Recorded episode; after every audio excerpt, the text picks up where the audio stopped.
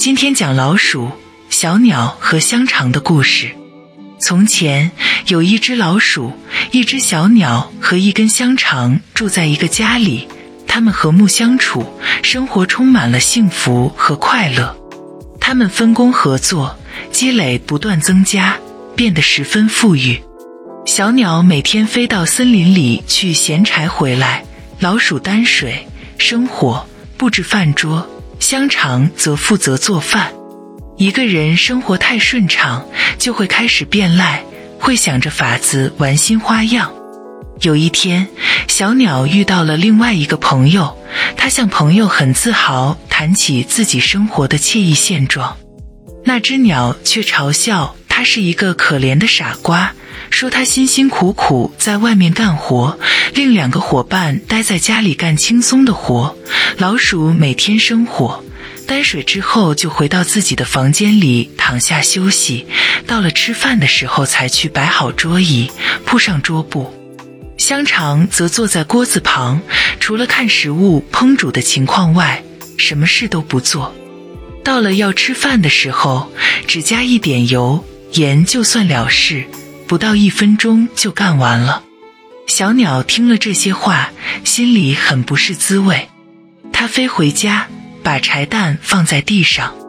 大家和平时一样，一起坐在桌子边吃饭。进餐之后，又都回房睡觉，一直睡到第二天早晨起来。还有什么生活比这种默契、合理分工的生活更令人满意呢？可是小鸟受了朋友的挑拨，第二天不想到森林里去了，还说自己一直在福袋他们两个，做了很久的傻子，现在应该交换一下工作，家务事应该大家轮着来干。尽管老鼠和香肠苦苦劝说，讲明他们这样分工最合理，这样才可能继续维持正常的生活，但小鸟听不进去。坚持他的提议，最后他俩只好顺着他。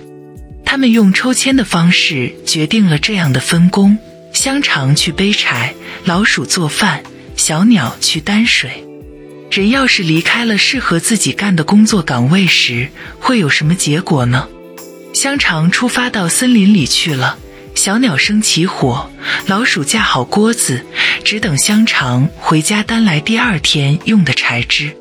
但香肠去了很久都没有回来，他俩意识到他一定出事了。小鸟马上飞出去，沿着小路去找香肠，但它飞了不远，就发现路上有一条狗。狗说它遇到了可怜的小香肠，把它当做可以捕食的猎物抓起来吃掉了。小鸟指责狗公开抢劫、行凶杀人。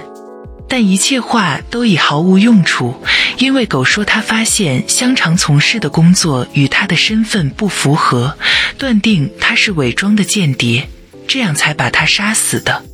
小鸟非常伤心地捡起柴枝，回到家里，把自己所看到和听到的都告诉了老鼠。他和老鼠都很悲痛，但他们两个商定，最好还是住在一起。小鸟把桌子铺好了。老鼠把菜也做好了，但当老鼠去盛菜时，热气一冲，它一子就掉进了锅里，连烟带烫死去了。小鸟来到厨房，想把饭菜端到桌子上去，可它没有看到厨师。它把柴枝翻来翻去，扔得到处都是，这里叫，那里喊，每个地方都寻遍了，就是找不到厨师。就在这时，灶里的火掉到柴枝上，柴枝马上燃了起来。小鸟急忙去担水，但匆忙间又把木桶掉到井里去了，它也跟着一起掉了下去。一个好端端的家庭就这样完了。